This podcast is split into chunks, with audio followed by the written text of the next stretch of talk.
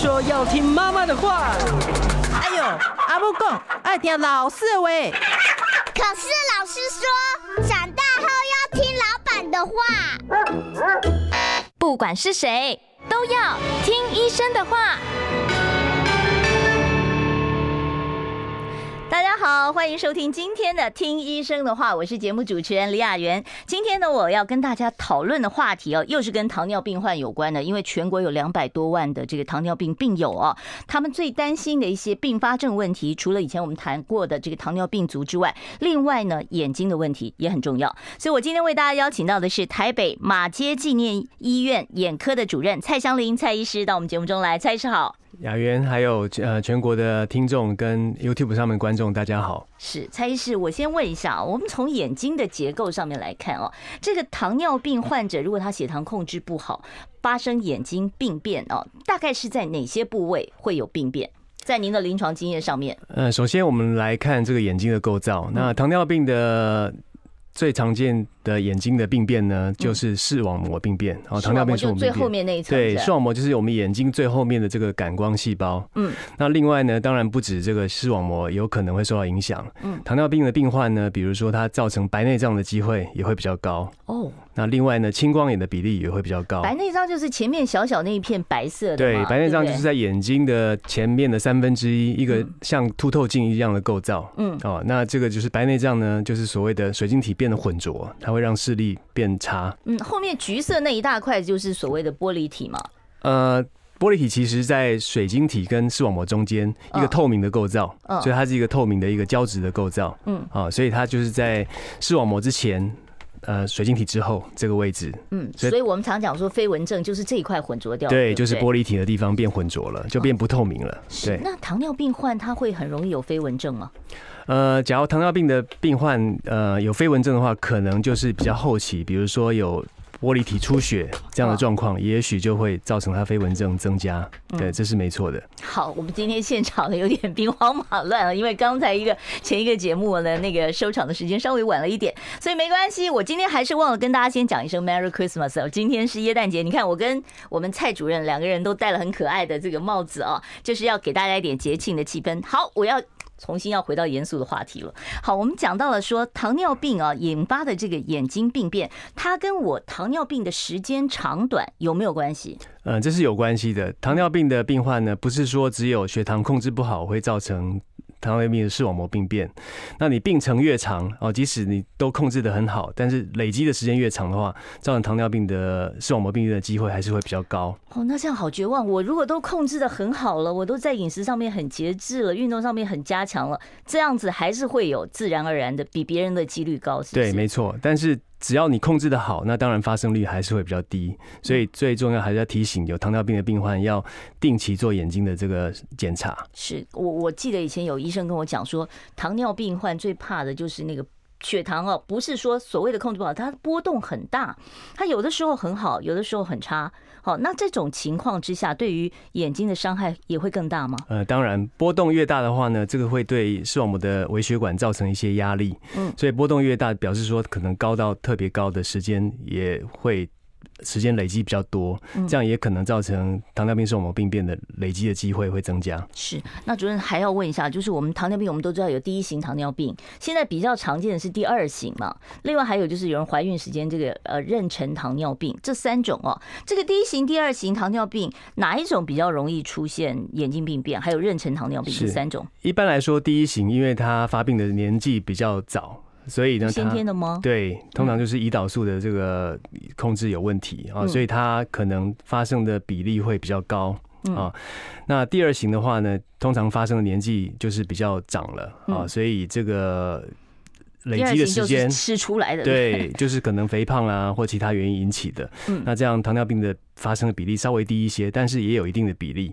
那另外最重要就是女生啊，就妊娠糖尿病。嗯，好，妊娠糖尿病，因为在怀孕当中，女孩子的这个荷尔蒙变化会比较大，所以这段时间呢，她可能造成糖尿病的风险也会比较高。嗯，所以女孩子在怀孕的当中或怀孕之前就有糖尿病了，要特别小心。就要特别密集的检查。可是她那个不是暂时性的吗？不是说小朋友生出来以后，她的糖尿病就也许就可以缓解了？对，有一部分是这样，眼睛还是伤害？对，还是会有伤害，就是因为这在怀孕的过程当中，她血糖会特别不稳定。嗯，啊，所以有一部分是随着生完小孩，他的血糖就比较好了。嗯，那但是还有一些就是会持续变成持续性的糖尿病。嗯，所以这类的病人就要比较频繁的做眼睛的检查。就是怀孕那几个月，你就要很频繁的检查。对，至少三个月要检查一次。哦，三个月要检查一次，是。那刚才我们讲到了，就是说这个糖尿病哦，那。如果说都还没有到糖尿病，它只是胰岛素阻抗，或者是他现在只是所谓所谓有一些这个糖尿病的高风险啊，代谢症候群的高风险，这样他会有眼睛的问题吗？呃，依据统计啦，糖尿病前期啊的病人得到糖尿病视网膜病变的机会还是会比较高。嗯，啊，所以即使还没有到真正的糖尿病，还也许还不需要做药物的控制。嗯，啊，但是在糖尿病前期的话，还是要提醒病人要定期做眼睛的检查。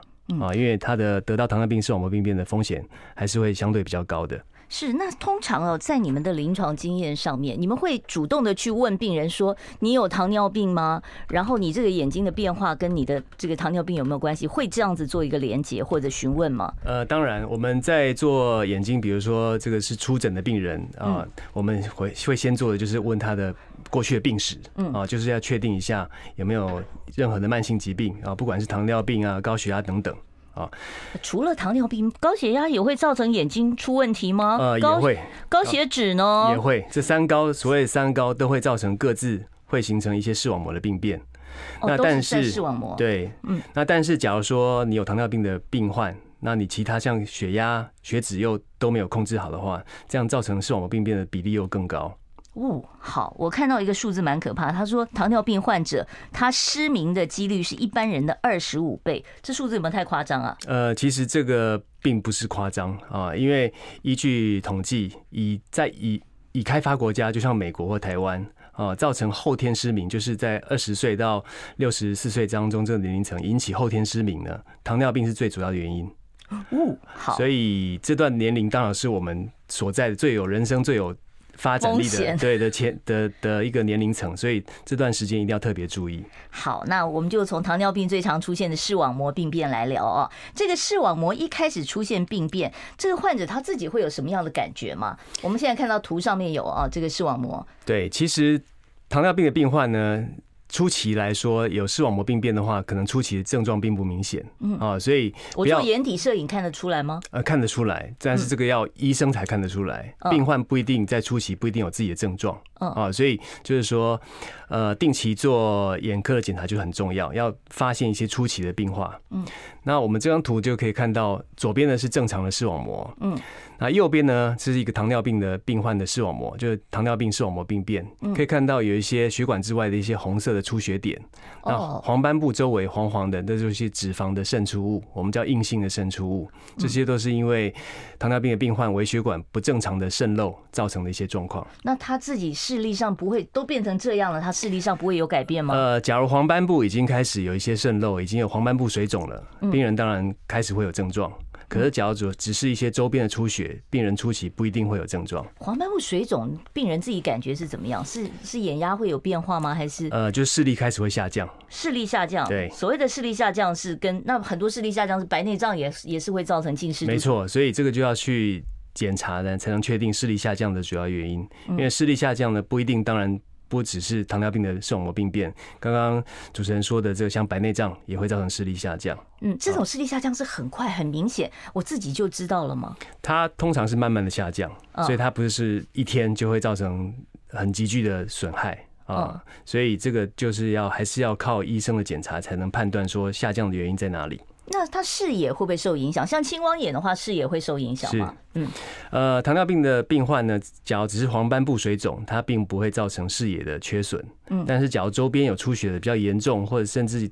严重到玻璃体出血，这个时候的视野可能也会受到影响了。是，那这个视力模糊，或者是我觉得哦，好像有个雾从眼睛前面飘过去哦，那这到底是老化玻璃体混浊造成的，还是说是视网膜出现什么问题？就是我们常讲的这个飞蚊的问题。对，所以其实病患的感觉就是感觉好像飞蚊症变多，但是其他的原因呢，其实还是要依照这个眼科的医生的检查才能做判定啊。因为飞蚊症也许也是呃，可能只是年纪造成的玻璃体退化，嗯啊，但是比较严重的的飞蚊症，呃，有可能是比如说刚刚说的玻璃体出血，或甚至视网膜的裂孔造成的这个飞蚊症，嗯，所以一旦有飞蚊症或视力下降的话，我建议还是要尽早去找眼科医师做。精细的检查。好，我其实有一个很好奇，这个飞蚊它到底所谓的飞蚊，我看到的是黑色的漂浮物，还是白色的漂浮物呢？哦，这个问题很好，就是其实飞蚊症是一个统称啦。嗯啊，有些人会以为只是像蚊子一样飞过去。对啊，蚊子是黑的，我就想说是不是有一个黑蚊子在眼前飞呢？是，但是也有有可能像一片云飘过去。哦，也有一些人像蜘蛛丝这样子飘过去。嗯，所以虽然我们叫飞蚊症，但是所谓。玻璃体的混浊，我们都可以称作飞蚊症。那看起来患者自己的感觉是什么？就是眼前有一些。不一定特别形状的漂浮物，我们都可以叫飞蚊症。那就是会动的，就是飞蚊症，对不对？对对对。嗯，好。那如果是固定的，那就有问题了。固定的话，可能就是比如说黄斑部的问题，哦，它是固定某些地方有些盲点，视野上的问题了。对对对，是。那是黑的白的，我还没 还没问出来。呃，不一定，有些人是黑的，有些人是灰的，有些人是白的，这个不一定。哦，所以这个也不一定。对，飞蚊症就不一定了。对。好，那其实很多人搞不清楚玻璃体跟这个水晶体差异。刚才我们已经看过了，什么是玻璃体啊？那接着我就要问。一下了，什么是增值性？什么又是非增值性的视网膜病变？这个太学术了，我听不太懂。哎，这是什么意思？呃，我们糖尿病的视网膜病变的分类大概分成三类啦。第一个叫做糖尿病的病患呢，我们来做检查，可是他眼底都是完全正常的，我们给他叫正常视网膜或者叫 NDR。嗯，那随着病变的严重的话，我们变成非增殖性的糖尿病视网膜病变，就会看到眼底有一些出血。第二个图那种。对，呃，第。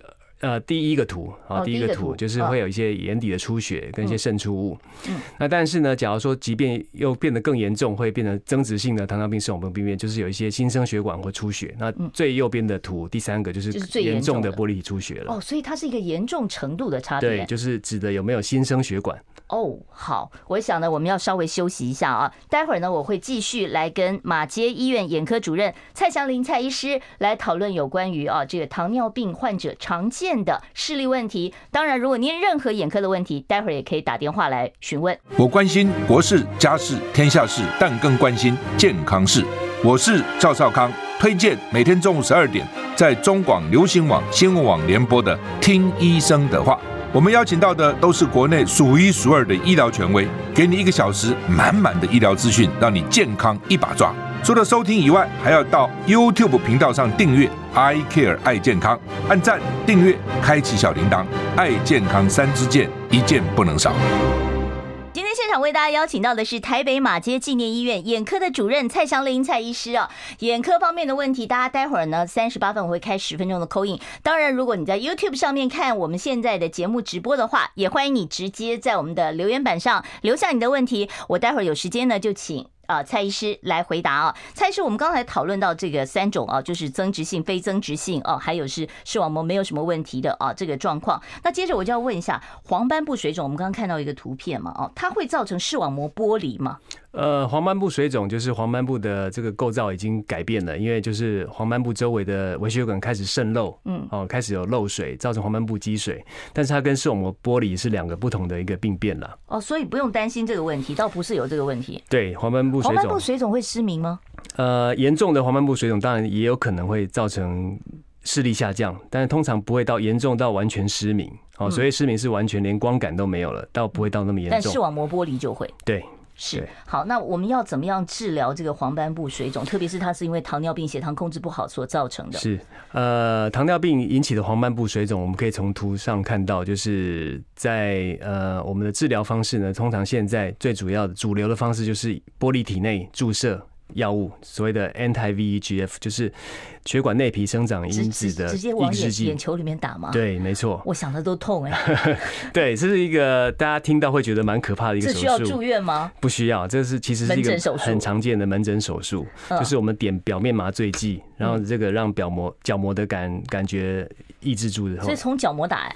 呃，从角膜的旁边，就是结膜的地方，大概离我们角膜的轮部大概三点五到四个 millimeter，用一个很细的针，大概三十号的针头呢，把药物很微量的药物打进去。嗯，那它就会让这个黄斑部水肿的状况改善，视力病人视力还会再恢复一些，还会再恢复一些。对。好，所以这个，哎，我如果怎么知道我自己有没有黄斑部水肿？我要做什么检查呢？呃，要做的检查就是还是要去找眼科医生啦。那像我是不是散瞳一下就可以看得出来我们黄斑部水肿呢？散瞳大概可以看出一些端倪，但是我们现在有一些新的仪器，就是 OCT。嗯，哦，我们可以看前面两张的。前面两张？哎，是这张吗？对，就是这张。嗯，我们这张左边这张就是左边正常眼底跟正常的 OCT，OCT、就是视网膜的。断层扫描，嗯，那右边呢就是黄黄斑部水肿跟 OCT，你可以看到黄斑部的这个构造呢，已经不是一个凹陷，而是一个凸起来，而且里面有一些空腔，就是里面有在积水。哦，对，那下面一张呢，就是我们治疗一个图示啊，从 OCT 呢。可以看到中间这张就是他的 OCT 治疗前，它是整个肿起来的。嗯，那治疗之后打了两针的这个玻璃体内注射 anti-VEGF，它的黄斑部的形状又恢复到正常的形状。那这个多久要打一次？会不会打完了以后它没多久它又日它又肿起来了？对，这个也要追踪了。通常我们治疗的频率大概前面前期大概一个月要打一次。一个月要那总共要打几次呢？不一定要看病人的反应，还要看病人的血糖控制。这个是不是有打就有效啊？大概。平均，以我们经验来说，大概七八成的人都会对这个药物有反应。是 OK。那糖尿病和白内障、青光眼这两种，我们常讲的说，统计上面最常致盲的原因啊，它到底有没有一个直接的关联性？其实是有关联性的。有糖尿病的病患呢，造成白内障啊或青光眼的比例都会比较高。可青光眼不是有很强的家族遗传吗？对，那个青光眼当然。呃，不止糖尿病是其中原因啦，嗯，然后其他是家族史啊，或者是有些其他的一些，比如说高度近视啊，或年纪大，都是青光眼的一些危险因素。嗯，但是有糖尿病的人呢，得到这个，比如说鱼角开放性青光眼的比例会比较高。哦，所以它的恶化速度会比较快吗？也没有啊，不是闭锁型的比较发展比较快吗？对，闭锁型的，因为它眼压可能突然升高，嗯，然后它是会比较快速的恶化，但是糖尿病造成的青光眼可能会慢慢的恶化。还是会对有这个视力有影响，对对。哎，糖尿病的这种青光眼哦，都是我们到时候呃，怎么讲？我我我们要做什么样的检测？眼压会有变化吗？还是说他眼压可能没有什么变化，但它就出现了青光眼？呃，这个都有可能。通常我们会做青光眼的评估，大概第一个会看眼压啊，第二个会看我们视神经的凹陷有没有扩大，嗯啊，第三个还会帮病人做视野检查。哦，所以这三个当中，假如说有两个有异常的话，大概我们就可以判断这个病人有青光眼了。是，那您刚刚说白内障也有关系，对不对？如果说我血糖没控制好，我又有这个糖尿病的话，我的白内障就是会快速的恶化，是吗？白内障通常是一个老年人大概都会得到的一个状况啊，但是现在发生的很早哎。对，但是有糖尿病的病患，他就会比较早发。哦，所以是有糖尿病造成你的白内障提早出现，而不是白内障早发会让你的糖尿病呃跟你的糖尿病产生一个什么关联性？呃，不是，就是通常糖尿病造成的白内障，就是因为病人有糖尿病，控制又不好，他的白内障就会比较年轻就会出现了。越年轻出现的白内障，是不是它恶化的越快呢？呃，这个是有可能的。对，年轻型的白内障，除了糖尿病之外，还有一些像高度近视。嗯，啊，其实高度近视也是会造成白内障比较早发。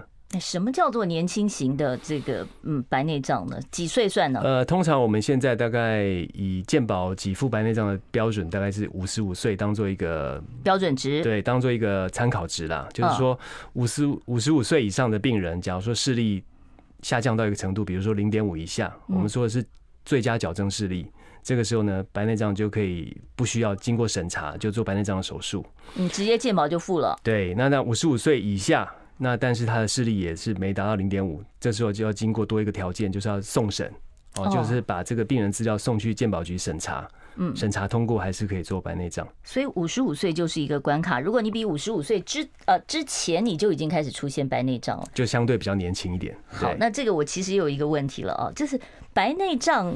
如果说它这么早就发生了哈，但是很多人就想说，天然的雄厚嘛哈，最好不要换人工的。好，那如果在这样的情况之下，我如果说已经出现了早发性的白内障，我什么情况下我是必须要做人工水晶体的更换。是，其实以前的观念都会觉得说天然的最好啦。哦，但是其实现在因为医学的进步，白内障手术已经非常成熟了啊，所以倒不用说撑到说你真的我几乎都看不到了才去做手术。嗯，只要你的视力降到一个程度，影响到你生活品质啊，比如说我现需要开车。或者需要用电脑，已经影响到我生活的作息，那去检查已经达到开刀的条件，就可以做手术。嗯，那手术后，现在大家要问一个问题，我那天在网络上面就看到说，为什么医生没有告诉你说这个白内障在术后会有很多问题，比方说干眼症是。是不是干眼症在白内障之后手术之后就会变得特别严重？呃，在白内障的手术之后呢，因为手术会过程会造成一些，我们会制造一些伤口啊，所以会暂时性的让干眼症。有一部分的人会稍微是暂时性啊，对，通常是暂时性的，嗯啊，所以术后有需要的话，可能病人要点一些的人工泪液，嗯，好让这个症状缓解。这个暂时性暂时多久？平均大概三个月到半年。哦，三个月以后你就不，所以你三个，如果你本来没有干眼症，你三个月以后，其实这个干眼的问题也会自然解决。对，但是有一些干眼症是因为年纪造成的啦，所以年纪退化，本来干眼症的比例就增加了。好，我想我大家还有很多眼科的问题要要请教我们蔡祥林蔡主任，我们稍微休息一下，待会儿呢再回到我们听医生的话节目现场。想健康怎么这么难？想要健康一点都不难哦，现在就打开 YouTube 搜寻爱健康，看到红色的爱健康就是我们的频道哦，马上按下订阅，并且打开小铃铛，就能医疗保健资讯一把抓。想要健康生活，真的一点都不难，还等什么呢？爱健康的你，现在就打开 YouTube 订阅“爱健康”。我今天为大家邀请到的是眼科的专家，台北马街纪念医院眼科主任蔡祥林蔡医师。蔡医师今天跟我们谈的主题是有关于糖尿病患者经常看到的一些眼睛病变问题。当然，稍后三十八分我开放现场 call in，听众朋友，你有任何眼科方面的问题想要请教蔡主任，我都欢迎你待会儿三十八分打电话进来哦。好，我们刚才讲到了这个白内障手术哦，我们只讲了说干眼白内障手术只有一个干眼的问题吗？它还会不会有一些其他的问题在这个手术后发生？呃，当然，任何手术都有风险啦啊，比如说可能造成眼睛的感染的风险也会也会有一定的比例，虽然比例不高，或者是我们玻璃的比例，对。那所以只要说手术的术前的评估做得好的话，这些比例都会降低。嗯，那其他造成一些比较慢性的并发症倒是比较少。好，那干眼症通常是暂时性的。是。那另外就是白内障，如果我放着不管它。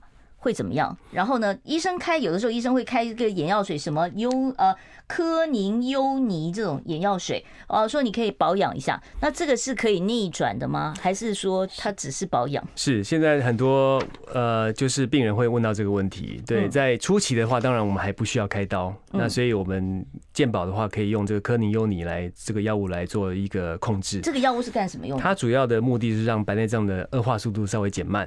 嗯，但是它不能逆转，就是说你白内障不会因为你点了这个药物就变好了。那这个药物有什么副作用吗？如果说医生叫你长期点的话，总会。其实，在你还没开刀之前，都还是可以继续使用这个病，这个药物的安全性都还算蛮高。它会不会增加你的眼压呀，或者造成青光眼的风险啊等等呢？这个倒不会，因为它里面的内容物不含类固醇呐，所以倒没有说造成青光眼的风险。所以这个是还好，只是说它只是延缓恶化而已。延缓恶化哈，它会不会是一种心理安慰剂啊？呃，其实效果这个就见仁见智了。对，所以当然也可以选择不点。啊，对。那另外，对于白内障的避免恶化，最有效其实就是紫外线的防护。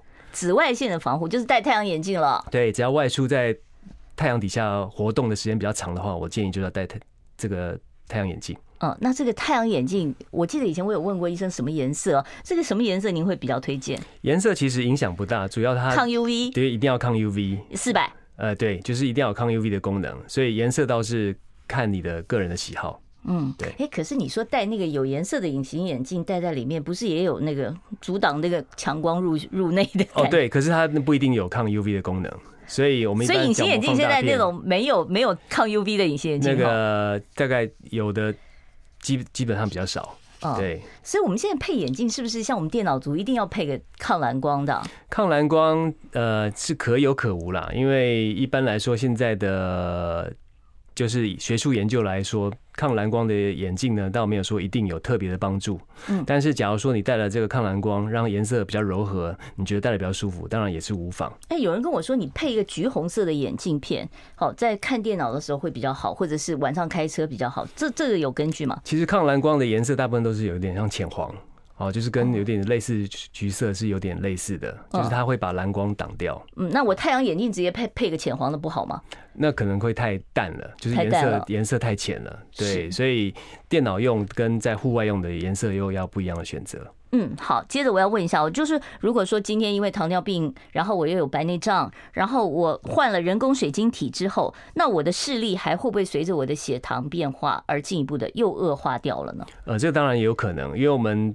视力糖尿病的病患视力下降的原因，当然白内障是其中之一，还有视网膜。对，视网膜。你假如说呃，已经白内障开过刀了，换人工水晶体，但是你血糖没有持续维持好，也没有定期去检查，可能会有糖尿病。视网膜病变的产生，所以就是说，你白内障这一块虽然是没问题了，因为人工的它就不会再坏了嘛。是，哦，那但是如果说我换了白内障的这个人工水晶体以后，我觉得这个视力我还是不满意，我可以再有修正的空间吗？那个水晶体可以拿出来再再装一个新的吗？呃，通常这个视力不满意的原因要去检查，比如说是不是干眼症，干眼症的严重的干眼症也会让视力不好，或者是有没有视网膜的病变，或者甚至有没有青光眼。所以要去检查，排除掉其他原因，才能确定是不是单纯是人工水银体引起的。嗯，那人工水银体通常我们放进去是一个比较简单的的手术啦，但是你要把它取出再换，这是一个比较大的工程，而且风险会比较高。好，我直接问一句哦，现在有很多就是说标榜你换个人工水晶体，老花近视全部一次给你解决了，这种含度是我自费花了很多钱去配的这种人工水晶体，它安全吗？呃，安全性其实跟一般的不管是健保的啊，或其他的比较功能比较少的人工水晶体是一样的。哦，安全性是安全性是一样的，但是呢，它的效果就要见仁见智，而且你要先排除掉有没有其他的视网膜病变，比如说有黄斑部病变啊，或角膜病变的人，就比较不适合放这种多焦点的人工水晶体，因为它的效果或满意度就会比较差。哦，它只是效果或满意度比较差，倒不代表说说有什么其他的。对，它安全性不会比较危险呐。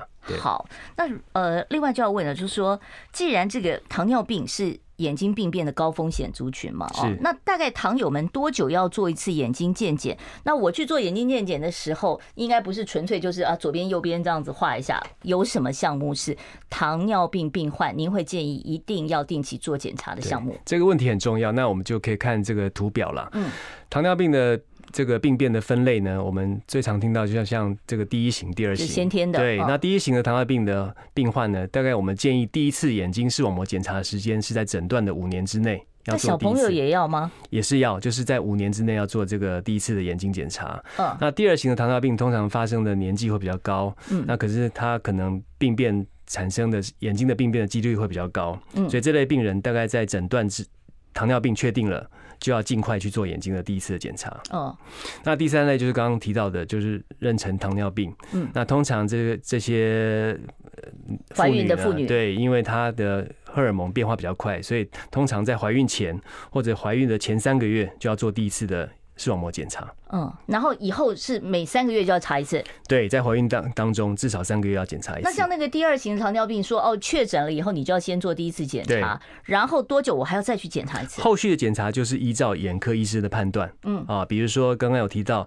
正常眼底的话呢，可能一年看一次就可以，嗯，那但是假如说他的检查第一次检查已经蛮严重了，已经是增殖性的糖尿病视网膜病变了，那就至少三个月就要看一次。嗯，好，那这个看了以后，接着我要做什么样的检查项目呢？对，那就我们看，我们看在下一张项目啊，这是一般糖尿病病患来做眼睛检查一定会做到的前三个，就是包含了第一个就是视力检查，就是看表嘛。对，好，第二第二个是眼压检查，嗯，第三个会帮病人散瞳做眼底检查，就是看有没有一些糖尿病的病患的病变。嗯，那假如说有一些发现的话，我们可能会进阶的做荧光眼底血管摄影或者是 OCT。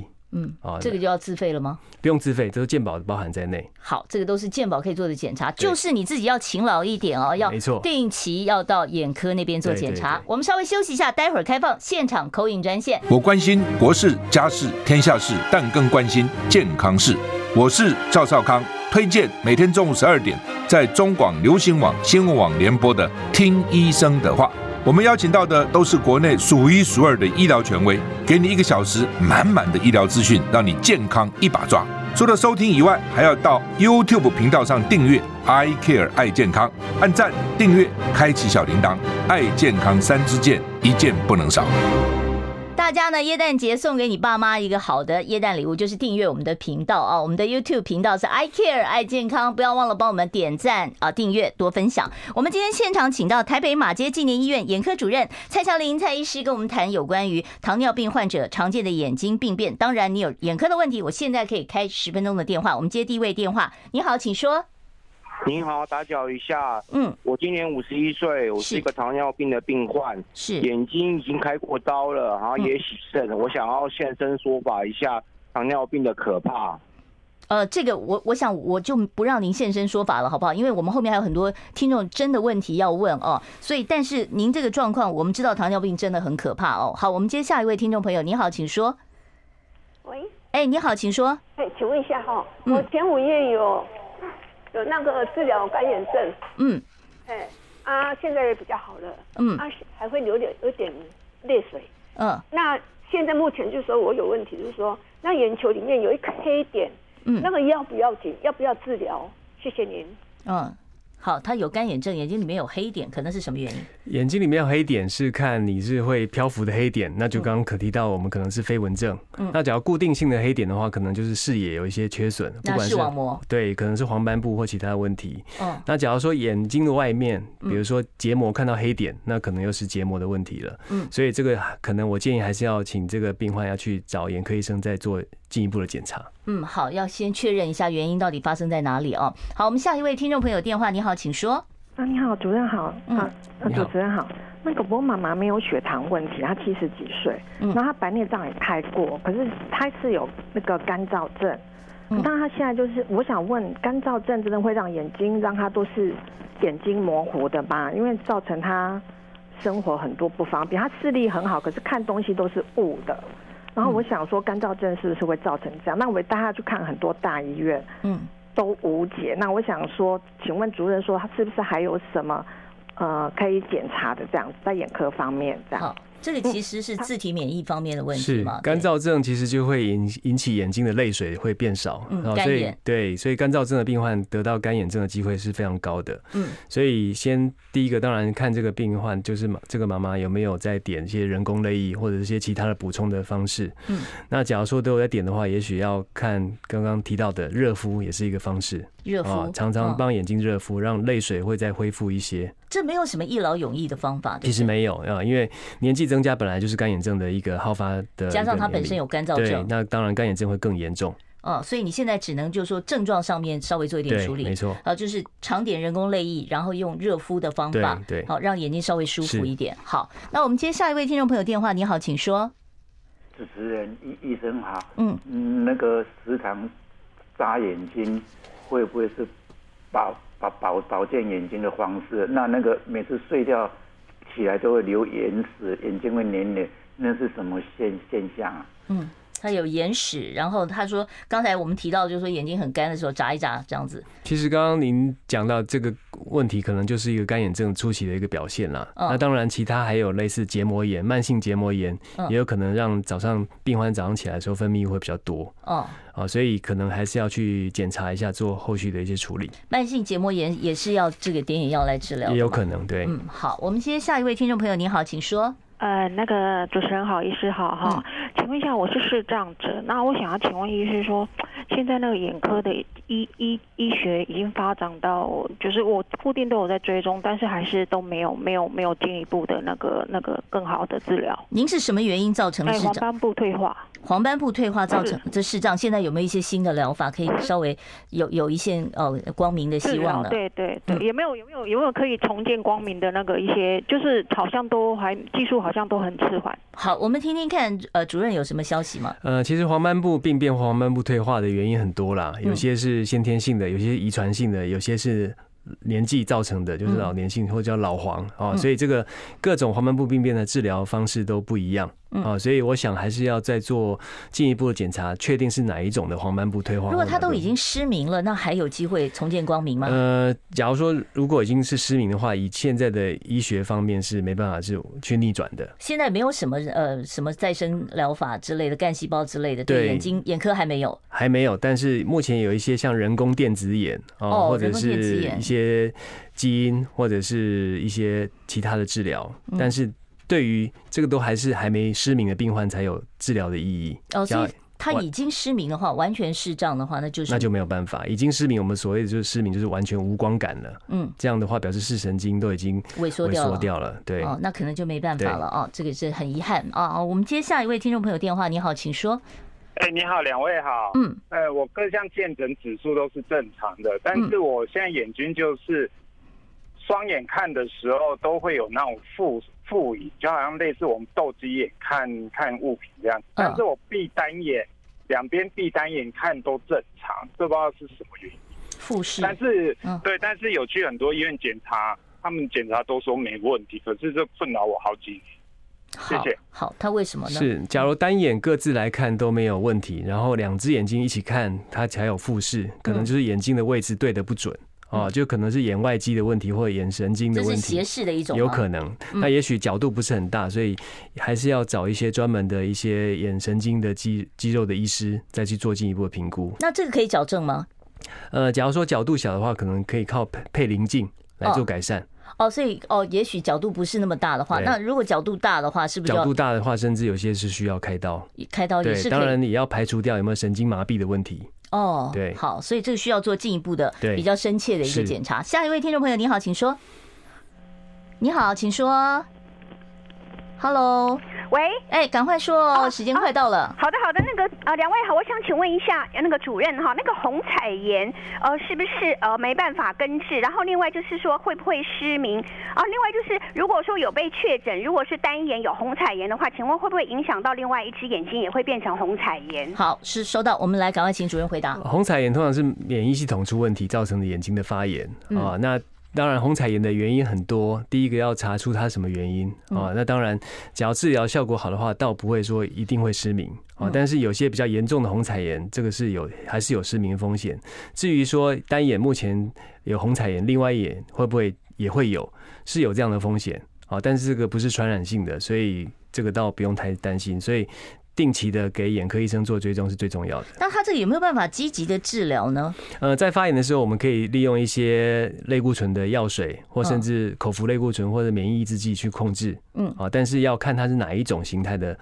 虹彩妍是好，呃，我知道在 YouTube 上面还有很多听众朋友在提问哦，没有关系，YouTube 的问题呢，麻烦大家稍微等一下，待会儿在我们广播部分结束之后，我麻烦蔡主任再来回答 YouTube 上面现在提问的这几位听众朋友啊。今天因为时间的关系，我没有办法再接听其他听众朋友的 call in 电话了，非常谢谢今天的来宾，台北马街纪念医院眼科主任蔡祥林蔡医师，谢谢蔡主任，谢谢。